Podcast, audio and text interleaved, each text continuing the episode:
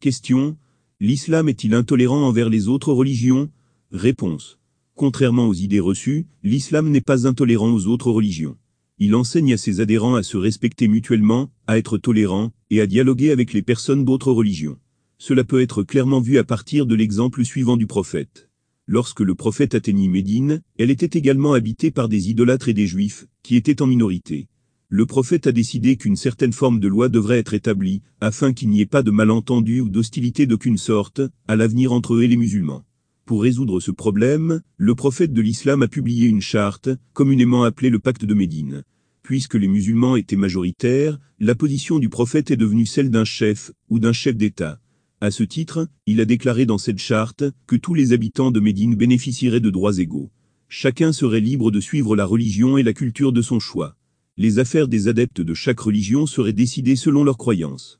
Je voudrais citer ici un événement de la vie du prophète de l'islam, qui illustre le véritable esprit de la tolérance religieuse. Un jour, une procession funéraire passait dans une rue de Médine. Le prophète, qui était assis là au moment de son décès, s'est levé à l'égard de la personne décédée. L'un de ses compagnons a dit, Ô prophète, c'était le cortège funèbre d'un juif, ce qui signifie qu'il ne devrait pas démontrer un tel respect pour un non-musulman. Le prophète a répondu, Alézat Nafsan, n'est-il pas un être humain? Cette vision humanitaire était typique de la vision de la vie du prophète. Il a pu voir tout le monde comme un être humain. Dans ce cas, il a découvert un point commun entre lui-même et cette personne juive. Il pensait que tout comme il était un être humain, le juif était aussi un être humain. Tout comme Dieu l'avait créé, Dieu avait aussi créé le juif.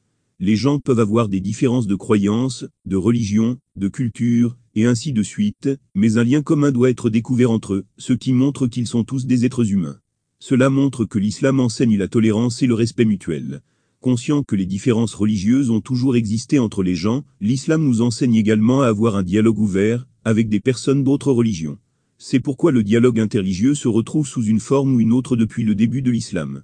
En fait, il y a 1400 ans, le prophète Muhammad a tenu, ce que l'on peut dire comme le premier dialogue interconfessionnel à Médine, lorsqu'une conférence des trois religions, en terminologie moderne, un trilogue, pour échanger des vues sur des questions religieuses, a eu lieu entre les adeptes de l'islam, du christianisme et du judaïsme. De telles tentatives ont été faites à plusieurs reprises dans l'histoire. Les circonstances qui se sont déroulées après la Seconde Guerre mondiale ont conduit l'Église chrétienne, en particulier, à accorder une grande attention à cette question. Grâce à ces efforts continus, des dialogues de cette nature se tiennent régulièrement dans divers pays, entre musulmans et chrétiens en particulier. J'ai moi aussi eu l'occasion de participer à plusieurs de ces dialogues. Ces efforts ont porté leurs fruits, au moins partiellement. Par exemple, c'est à la suite de ces efforts que d'une part, une église est réapparue à Benghazi en Libye, tandis que d'autre part, une mosquée a été construite à Rome pour la première fois dans l'histoire récente. Question. L'islam refuse-t-il la liberté de religion aux autres? Réponse. Contrairement à l'idée fausse répandue selon laquelle l'islam refuse la liberté religieuse aux autres, l'islam enjoint la liberté religieuse aux autres.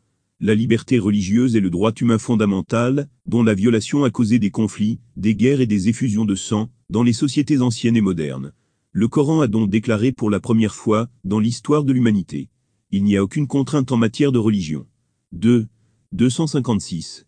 Le Coran déclare aussi clairement, à vous votre religion, et à moi la mienne. 109.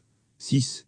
Le principe que nous tirons des versets ci-dessus du Coran est généralement appelé, dans le contexte actuel, la liberté religieuse.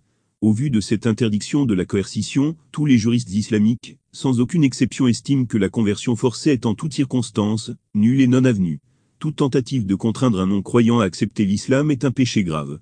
Selon ce principe de non-coercition, il n'est pas permis d'exploiter ou de manipuler les faiblesses ou les calamités personnelles, par exemple la pauvreté, la maladie, la famine, etc., pour la conversion religieuse. C'est pourquoi les non-musulmans âgés et opprimés ont été exonérés d'impôts et ont reçu tout le soutien monétaire de l'État des premiers musulmans sans jamais être invités à embrasser l'islam juste pour les avantages qu'il leur donnerait. Cependant, avec l'avènement de l'islam au 7e siècle, il a été déclaré pour le bien de l'humanité que toute grandeur était la prérogative exclusive de Dieu, et qu'aux yeux de Dieu, tous les êtres humains étaient égaux. Le prophète Muhammad a déclaré pas une seule fois, mais en de nombreuses occasions où tout se ressemblait, que tous étaient frères. Le prophète a non seulement déclaré la vérité, mais en a également fait une réalité en provoquant une révolution totale basée sur l'idée d'égalité humaine. En atteignant la domination politique en Arabie, il a pu mettre cette théorie en pratique en sa qualité de dirigeant d'un État. De cette manière, l'islam a mis fin à la discrimination entre les êtres humains sur la base de la race, de la couleur, du statut, et ainsi de suite. Les gens se voyaient attribuer un statut élevé ou bas en fonction de leur valeur morale.